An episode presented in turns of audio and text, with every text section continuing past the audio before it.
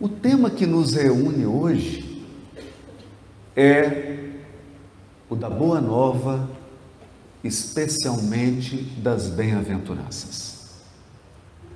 Há uma página extraordinária do benfeitor Emmanuel intitulada Plataforma do Mestre, em que esse benfeitor nos faz realizar uma viagem no tempo aos primórdios das grandes civilizações humanas.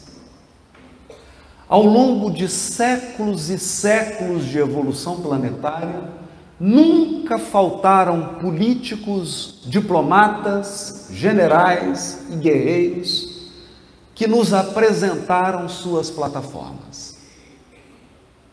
Todos eles chegam exibindo as potências da força física, a inteligência e a argúcia da política humana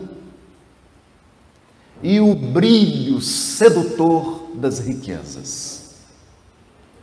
Chegam, apresentam suas plataformas, conquistam a simpatia das massas e do espírito popular e chegam ao poder implementando as suas ideias. Foi assim quando Roma enfrentava a sua grande crise, a transição da república para o império. E já no triunvirato chegam os generais sanguinolentos que ergueram a sua fama com base na invasão e na violência, na truculência, e apresentam a sua plataforma. A plataforma de um grande império político e econômico que pudesse reunir todos os povos da terra, que entregasse às massas e às comunidades um império do qual elas pudessem se orgulhar. Naquele momento, multidões aclamaram o imperador romano, até perceberem que por trás dessa plataforma dos Césares havia interesses inconfessáveis, e um deles era a religião de César. A partir da tomada do trono pelo imperador, todos os povos dominados eram conclamados a colocarem no centro das suas cidades uma grandiosa estátua erguida a César. Todos deveriam adorar César como um rei. Mais do que isso, Todos deveriam adorar César como um Deus.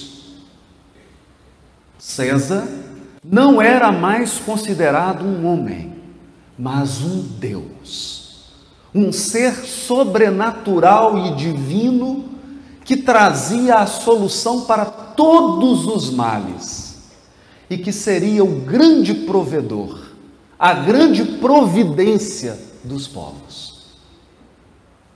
Essa mensagem se espalha rapidamente e, claro, toda plataforma conta com a sua assessoria de imprensa.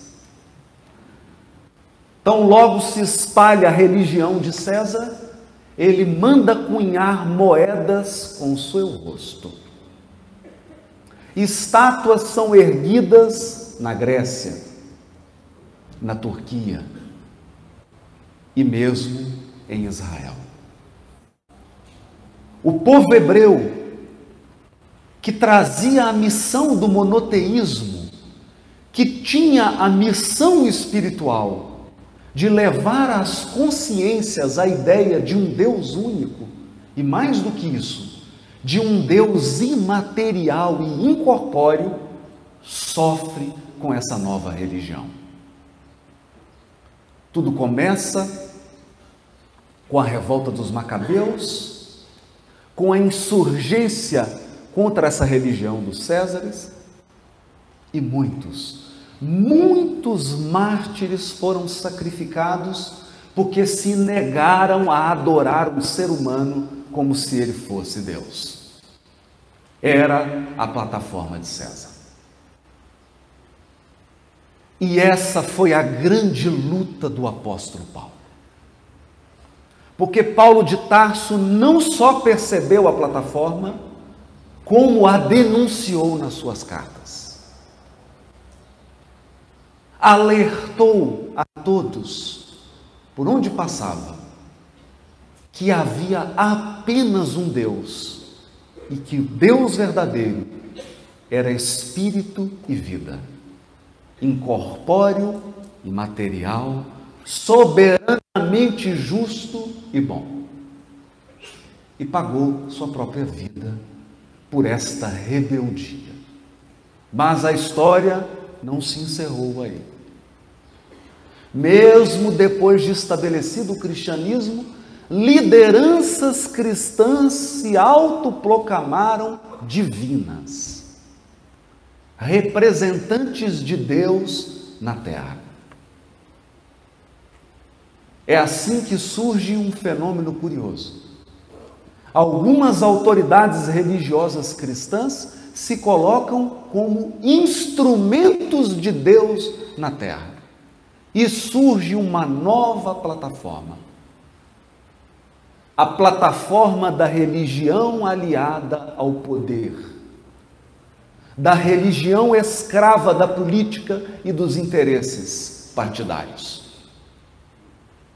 Erguem-se então líderes e nós temos a história de um deles, a história de uma dessas criaturas que se arvorou em assumir a posição do próprio Deus.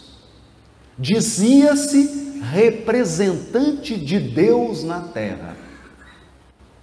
E nós vamos encontrar essa criatura em estado de muito sofrimento, em regiões extremamente infelizes do mundo espiritual. Eu estou falando de Gregório e a sua história está no livro Libertação.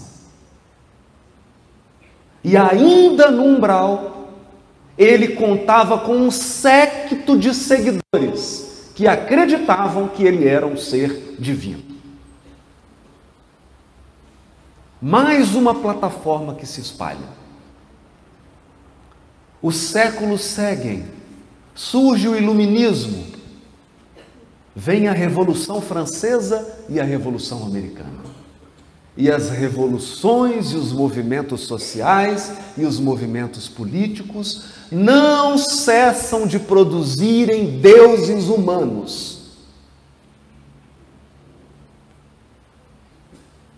A Revolução Russa os apresenta, a Revolução Francesa os apresenta e até hoje no mundo. Nos dias que correm, há uma eleição velada no mundo. Os bastidores se movimentam no mundo espiritual inferior para que seja eleito na terra um novo representante de Deus. Um novo ser humano que se arvora em ser Deus, que se arvora em apresentar soluções definitivas. E é essa denúncia feita pelo Espírito Emmanuel na página A Plataforma do Mestre. A verdade é que todas essas propostas políticas, econômicas e sociais possuem as suas plataformas, o seu núcleo de propostas. Então indaga o Espírito Emmanuel. Teria Jesus deixado uma plataforma? teria o Cristo nos legado uma declaração universal de princípios, como a Declaração dos Direitos Humanos e como as demais plataformas? A resposta é sim.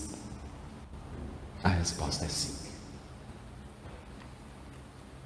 Jesus nos deixou uma declaração de princípios.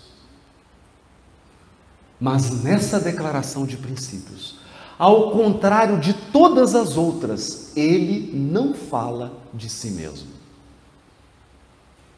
Na plataforma do Mestre, ele fala de nós, de todos nós. Ele fala da nossa comunhão com Deus. De um Deus imaterial, incorpóreo, inteligência suprema, amor infinito, que acolhe, conduz e educa os seus filhos porque os ama incondicionalmente. Se nós pudéssemos falar por 10 segundos, por 10 segundos, em um canal de comunicação que pudesse chegar ao mundo inteiro e resumir a mensagem do Evangelho em 10 segundos, não teríamos dúvida a mensagem central do Evangelho é Deus, inteligência suprema e amor infinito, vela, cuida e te educa, porque te ama incondicionalmente. Você é amado e cuidado porque você é a preciosa criação de Deus.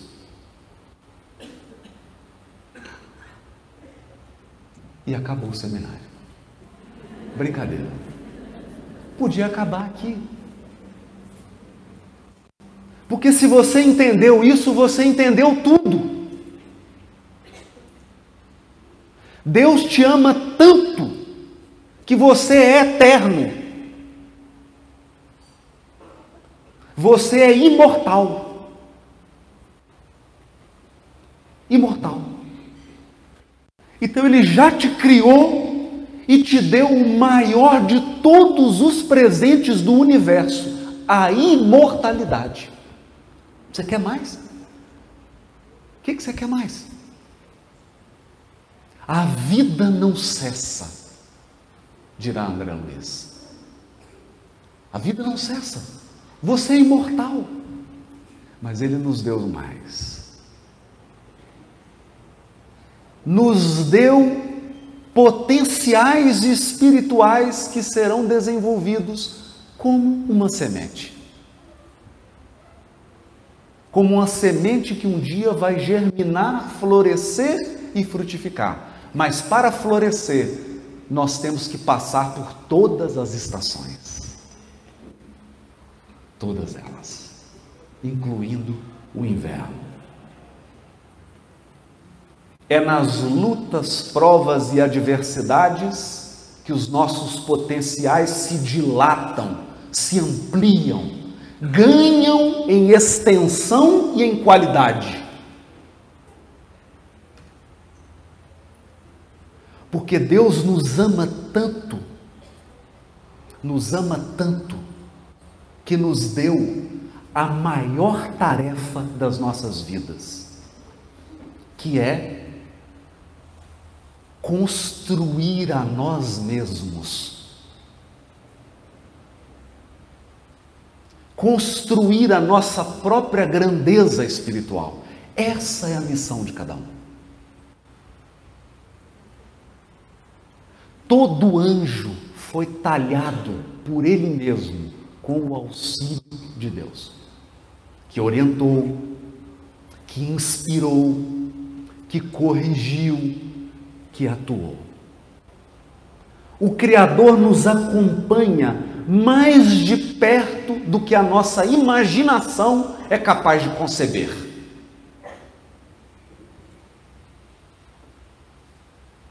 A ponto de podermos dizer: que Deus é a grande presença Nós estamos sempre na presença do Criador. Ele é presença.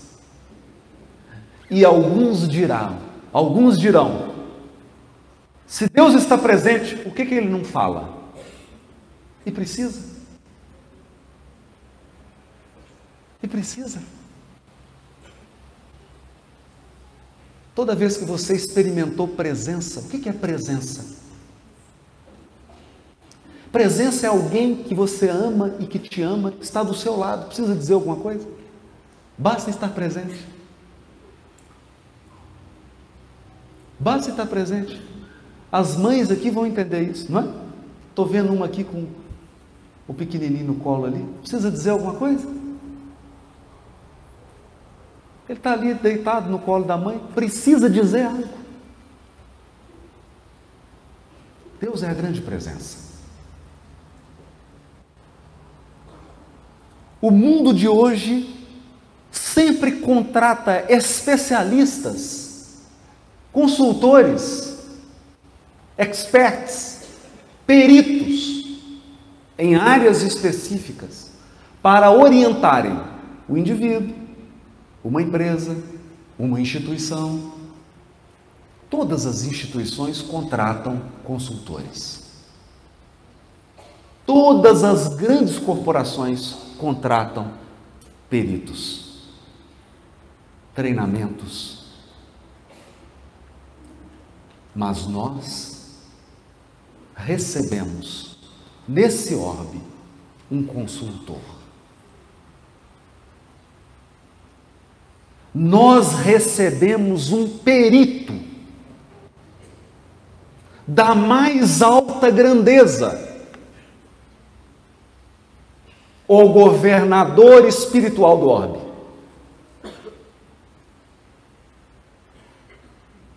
Então, se você olhar na sua ficha espiritual assim, há quanto tempo você está na espécie humana? Ah, você pode olhar assim, 30 mil anos, 50 mil. Antes disso, talvez você fosse um poodle, um pet. Mas agora você está na espécie humana. Parece muito tempo, né? Está achando pouco? 200 mil anos então. 200 mil anos. Você está na espécie humana. O Cristo é governador do orbe há 5 bilhões de anos. Quem que você acha que tem mais experiência? Eu vou deixar essa pergunta para todo mundo pensar com calma e responder no final do seminário. Porque aí todo mundo reflete, faz as contas. 5 bilhões de anos. Então diz o texto do Sermão do Monte. Jesus subiu ao monte e assentou-se.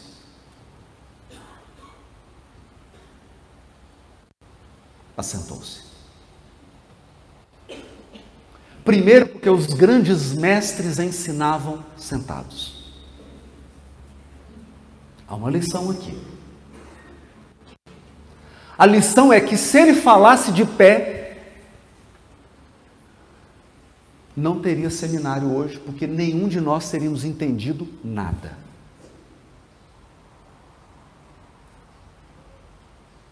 Se Jesus falasse tudo, ele sabe. Se ele falasse na linguagem dele, de governador espiritual do orbe, ninguém entenderia nada. Até porque na esfera dos cristos ninguém usa palavra. Ninguém usa palavra. E nós estamos caminhando para isso. Olha o seu WhatsApp, está acabando, as, as pessoas mandam letras. Não é assim? Não é assim? FDS. A pessoa põe assim, BNFDS. É bom fim de semana. Está acabando a palavra. Então escreve bom fim de semana. Não tem mais isso. Ninguém escreve assim, ah, eu achei muito engraçado. Não, põe uma cara rindo. Se você já se comunica assim, imagina os espíritos puros.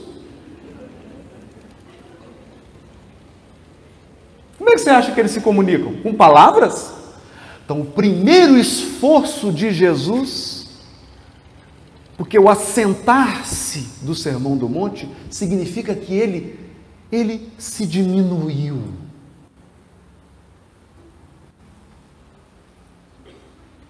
Ele se reduziu. Ele se apequenou Ele foi ficando pequenininho, pequenininho, pequenininho, até que ele ficou do tamanho do sol. Para que nós pudéssemos entender. E o esforço dele foi tão grande que ele teve que usar palavras. Cristos não usam palavra, mas ele usou.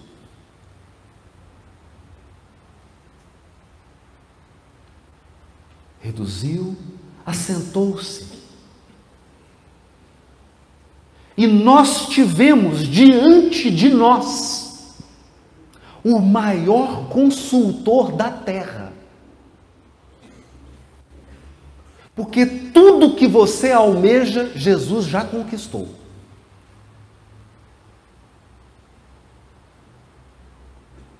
Todas as virtudes que nós desejamos, Jesus já possui há bilhões de anos. Há bilhões de anos. Então ele abriu a sua boca e começou a ensinar, no sentido de que ele trazia a sua experiência de vida. Ele viveu. Ele viveu.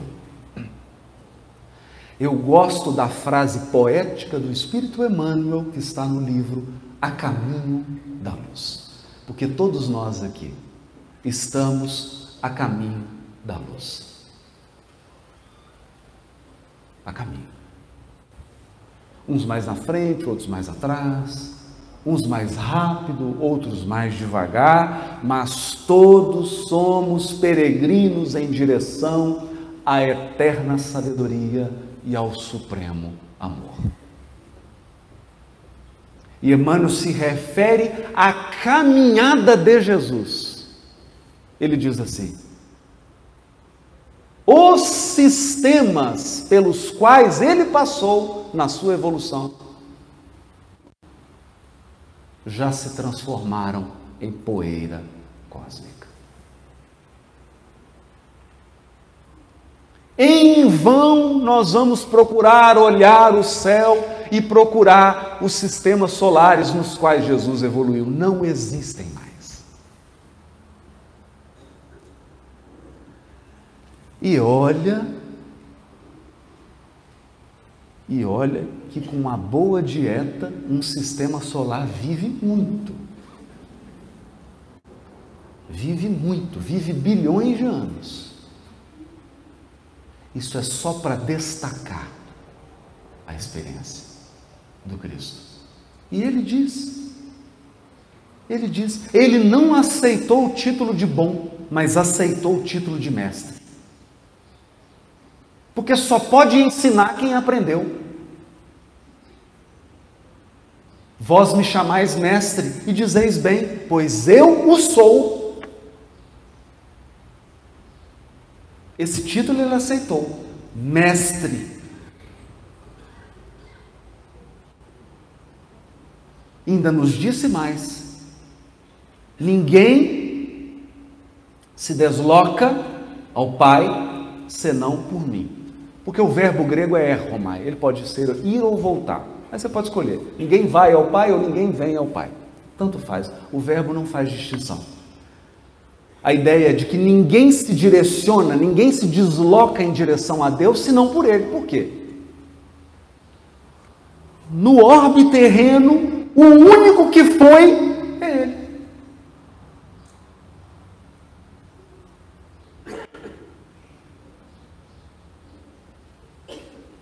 Por isso que ele é guia. Nós precisamos entender isso. Imagine eu chegar em Belo Horizonte, que é a minha cidade, e numa agência de viagem, falar, eu queria contratar um guia turístico. Guia turístico. Eu só quer ir para qual cidade? Não, aqui em Belo Horizonte mesmo. Ah, o senhor não é daqui? Não, eu nasci aqui. Então, o senhor quer um guia turístico para quê? Para me ensinar a ir para casa. O senhor não sabe ir para casa? Sei. Então, para que um guia?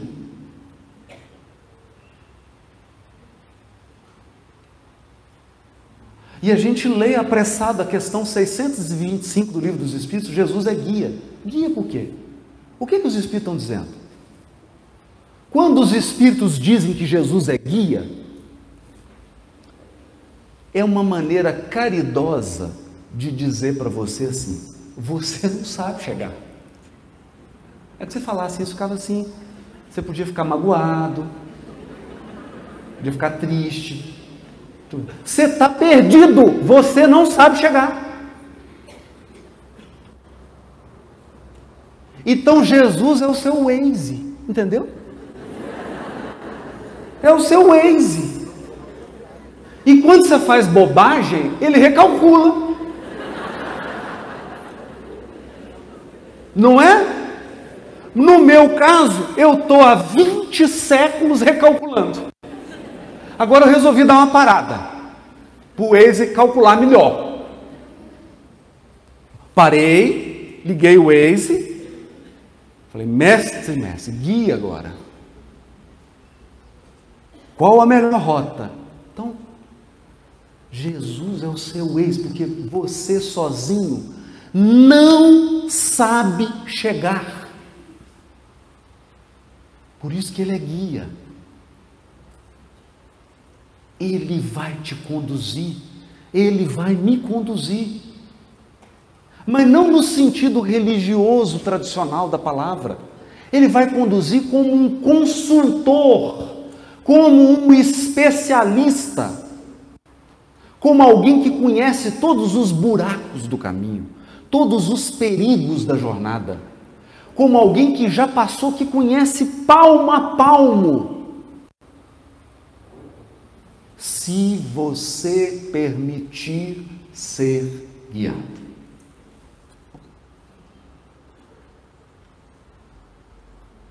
Agora, pensa num bom motorista. A pessoa dirige bem. Aí você coloca ela no banco do passageiro e entrega o volante para outro. Vocês já observaram isso?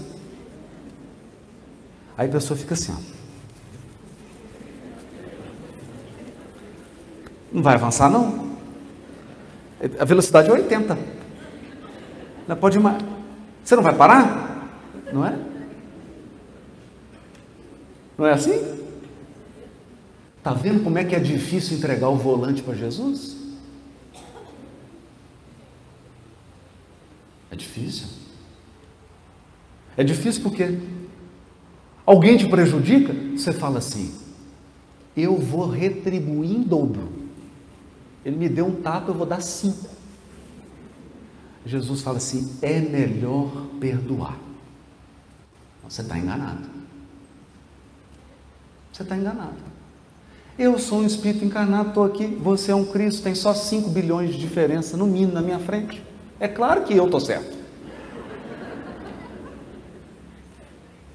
É claro que eu entendo mais do que você. O melhor é ter ódio ele falou: se você tiver ódio, meu filho, você vai ficar preso a essa pessoa cinco vidas. É, aí é ruim. Então é melhor perdoar.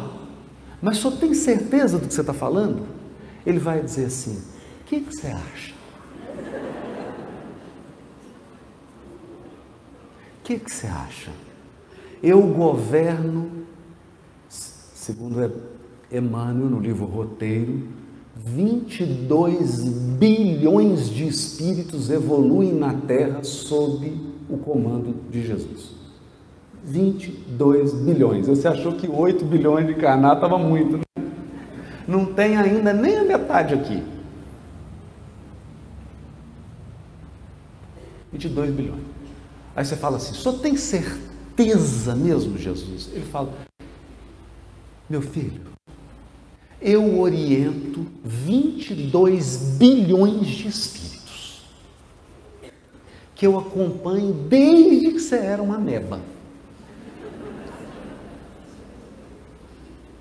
Eu te conheço desde pequenininho. Né? Eu te peguei no microscópio.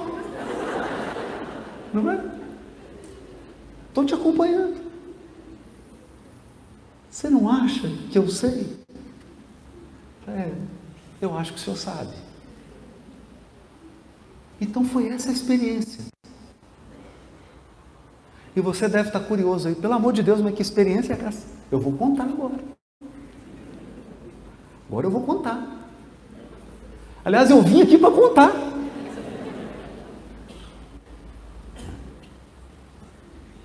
Mas eu quero extrair o espírito da letra. Porque ele colocou a lição, ele colocou a lição numa embalagem. Numa embalagem. É como uma banana que está na casca. Só que o que, que a gente faz? Descasca a banana, come a casca, joga a banana fora. Não é isso? Quero comer banana, senhor. Estão vendo que as crianças estão mais espertas do que a gente.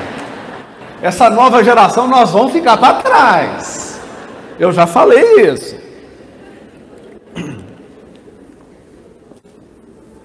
Então, há dois mil anos nós estamos discutindo a letra do Evangelho.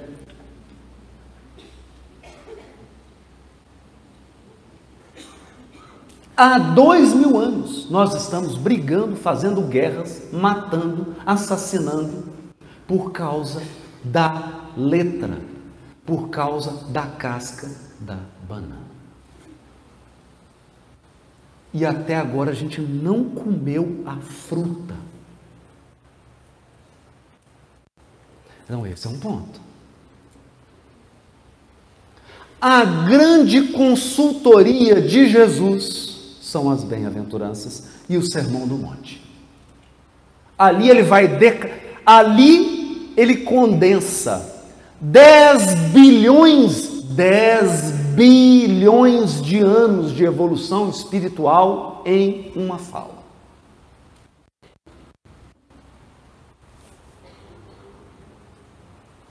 Então, se você me perguntar, Quanto tempo vai demorar para a gente compreender perfeitamente o Sermão do Monte? 10 bilhões de anos.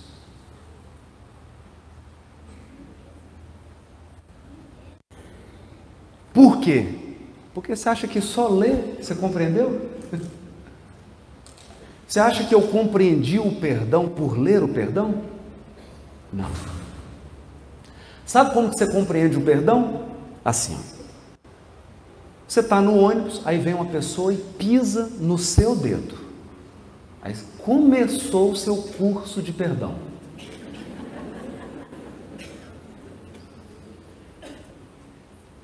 Começou. Nas etapas mais avançadas do curso de perdão, você é traído, é maltratado, você é prejudicado. É o custo do perdão. Ele vai ficando difícil. Começa com um pisãozinho no pé. E vai, vai ficando cada vez mais desafiador. É igual fase de videogame. Tem a primeira fase. A primeira fase do videogame é briga de família. Briga de família. Aí tem que perdoar o cunhado, a cunhada, o sogro, a sogra. É o início. Esse é o ensino fundamental. Aí começa o curso. Por isso que demora esse tempo. Mas nas bem-aventuranças, nas bem-aventuranças, Jesus fala sobre felicidade. Hã? É. Bem-aventurado é o feliz. E tem gente que acha que a mensagem do Evangelho é triste. A mensagem do Evangelho começa com um curso sobre felicidade. Por quê? Porque quer você queira, quer você não queira, quer você esteja emburrado ou não, quer você esteja de cara fechada ou não, você vai ser feliz em ponto final. Está determinado. Tem certas coisas que Deus não negocia. Por exemplo, uma coisa que Deus não negocia: você é imortal. Então não adianta se matar.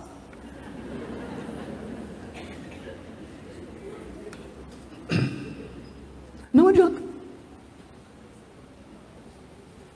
Você está cheio de problema aqui, fala, vou me matar porque eu vou acabar com os problemas. Mas você é imortal. Aí você chega no mundo espiritual, você tem todos os problemas que você tinha aqui e agora você tem outros maiores. Isso é inegociável. Você não pode chegar para Deus e falar assim: Pai, eu queria ter uma conversa. É o seguinte, eu, eu, sou, eu agradeço muito, você me deu a vida, eu sou, mas eu não quero. Não quero, eu quero morrer mesmo, de verdade.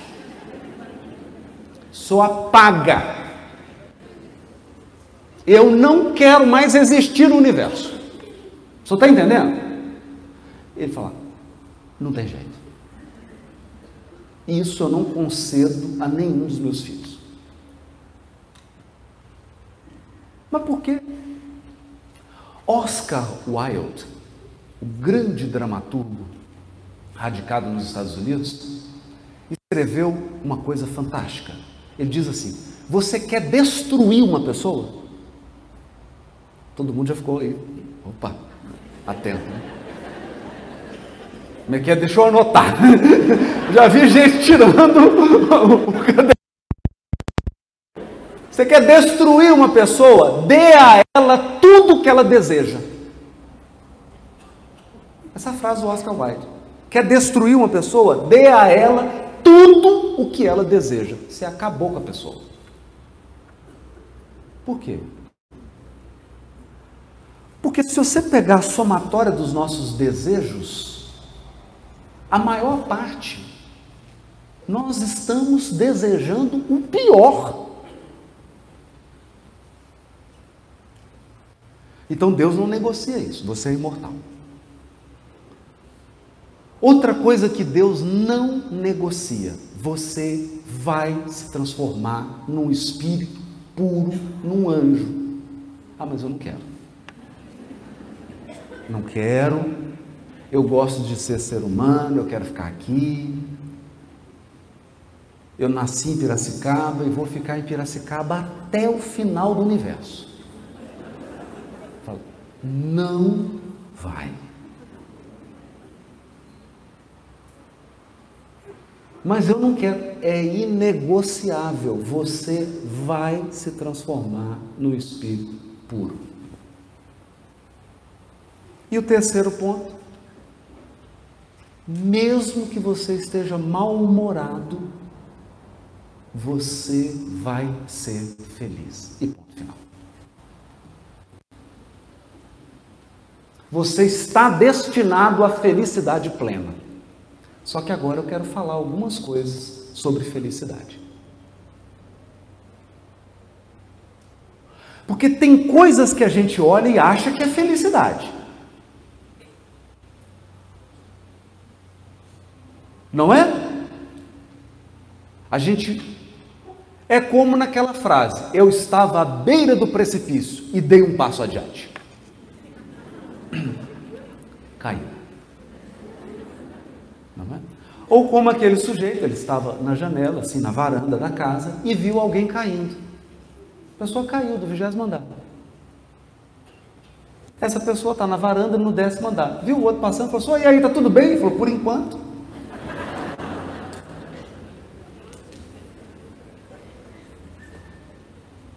Parece engraçado. Parece engraçado. Mas agora abre aspas, porque é Emmanuel que vai dizer. Emmanuel diz assim: Todos os espíritos que estão caindo estão sorrindo. Enquanto você está caindo, você está sorrindo. Você só para de sorrir quando a queda acaba. Então, caiu do vigésimo andar. Está passando pelo décimo nono, a pessoa está rindo. Tem gente que vem cantando, dançando, dancinha, passa pelo décimo oitavo. Ele só perde o sorriso quando ele chega no chão.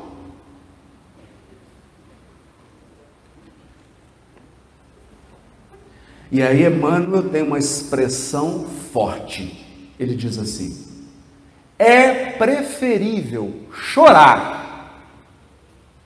sob os grilhões da resistência do que sorrir sob os narcóticos da queda. Isso é Emmanuel. O que, que significa isso? A queda moral é uma droga ilícita. É como uma droga. Você fica sob o efeito do narcótico. Então você está rindo. Porque você não tem noção do que fez. Não tem noção. Eu vou contar aqui o famoso caso do Humberto de Campos. O rapaz nasceu, programação espiritual. Parece que foi aqui perto de Piracicaba. Não sei. Talvez seja até alguém da sua família.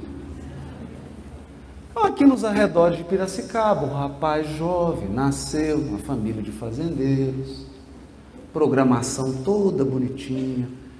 Ele ia crescer, receber estudo, receber os princípios morais, ia assumir a administração da fazenda, casar, ia ter filho, uma vida rica de aprendizados, relativamente tranquila.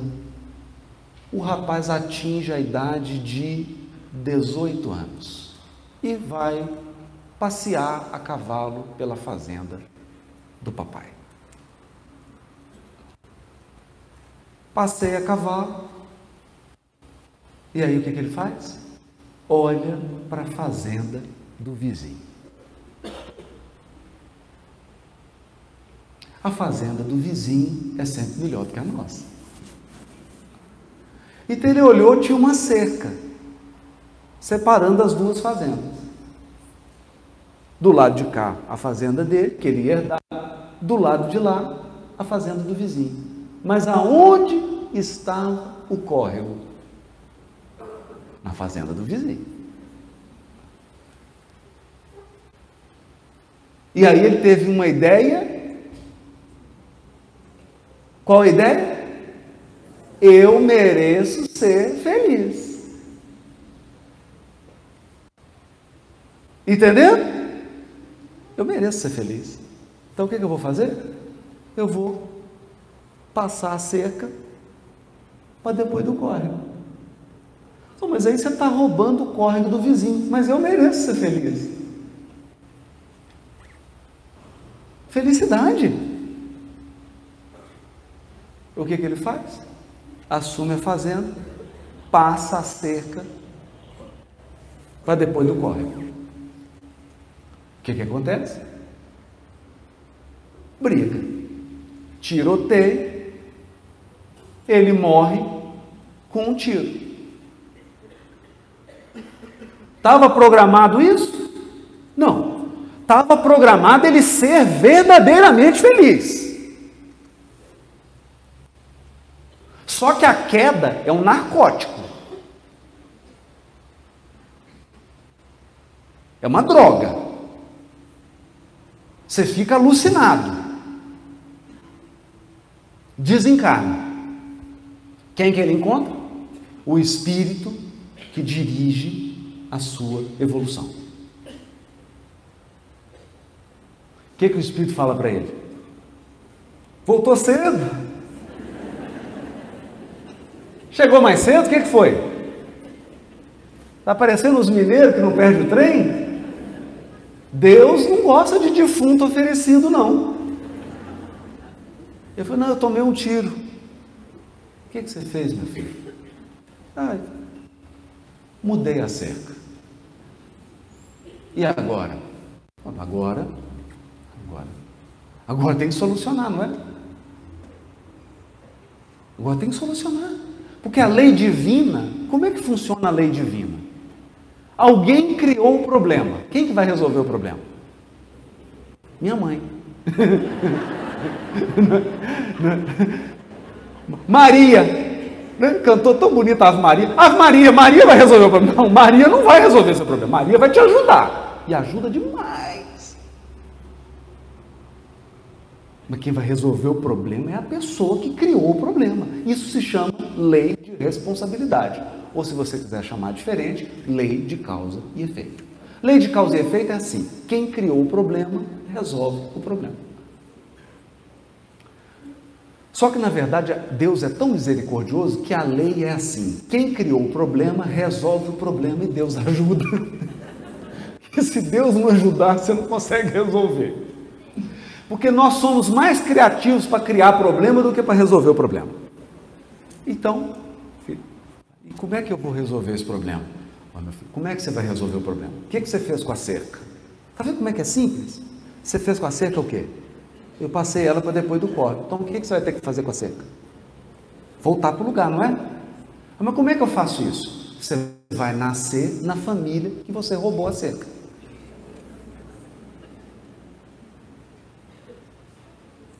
Nasce na família, na outra família. Aí vocês imaginam. A família olhava assim e falava, Engraçado. Menino estranho, esse menino. Esse menino parece ser da nossa família espiritual, não. Né? Meio, meio deslocado. Aí ele cresce, 18 anos, está andando a cavalo.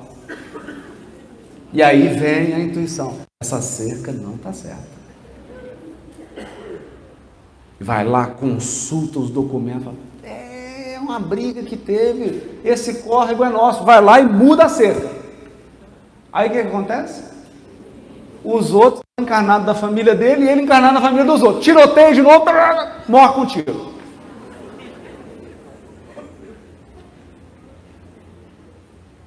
Chega no mundo espiritual, assustado. Dessa vez não fui eu. Eu só estava corrigindo. Eu falei, eu sei, meu filho. Está tudo certo. Fica tranquilo. Fica tranquilo. Nós vamos só fazer aqui agora uma avaliação de desempenho. É isso? Você já perdeu duas reencarnações por causa de uma cerca. Dois séculos já foram embora.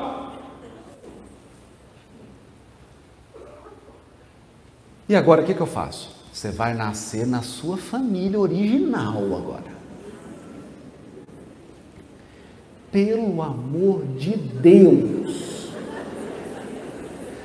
Você pode andar pela fazenda, pode andar a cavalo, mas você não mexe nessa cerca pelo amor de Nossa Senhora, de Jesus Cristo, de todo mundo, doutor Bezerra. Você não mexe nessa cerca. Você está entendendo isso? Cerca, não. Cerca, não. Está entendendo isso? É claro. Então, qual que é a missão da sua encarnação? Cerca, não. Compreendeu? O seu propósito de vida? Compreendi. Aí encarna. Faz 18 anos.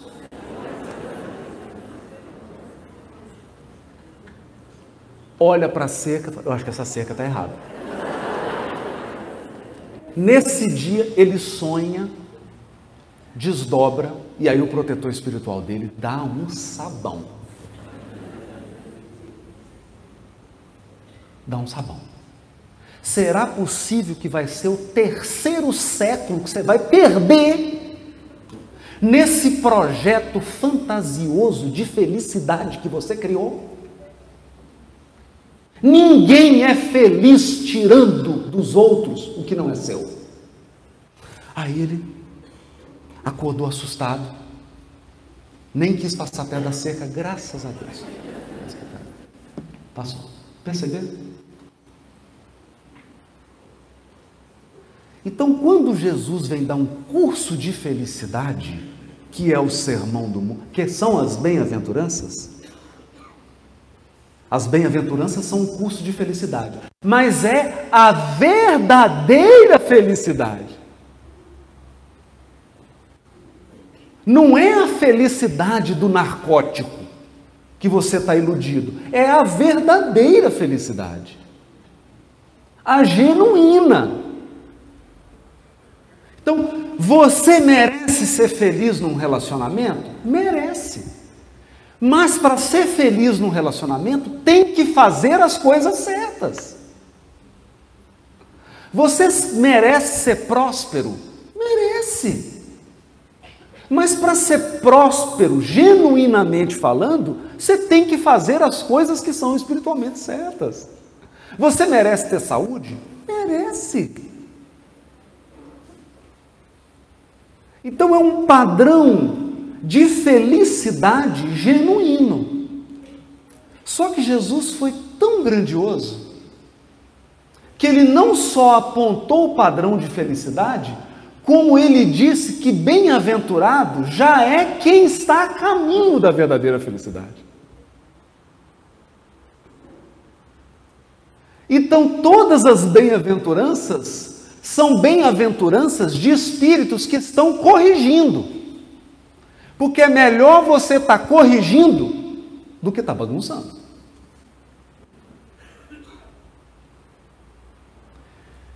É o caso do nosso amigo Quincas.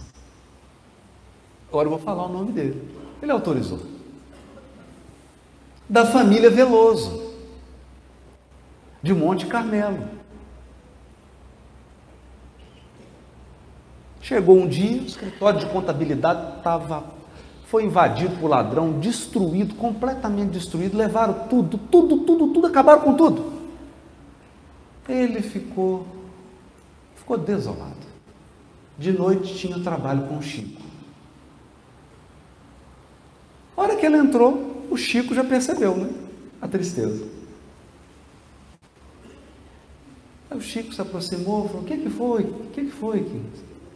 Ah, Chico, aconteceu isso, isso, isso, isso. Aí o Chico abraçou aquele jeito, né? Primeiro consola, depois esclarece. O Chico abraçou aquele carinho, ele sentiu aquela vibração do Chico, se animou. Aí o Chico olhou para ele e falou assim: Ô oh, Quincas, é tão bom devolver, né, meu filho?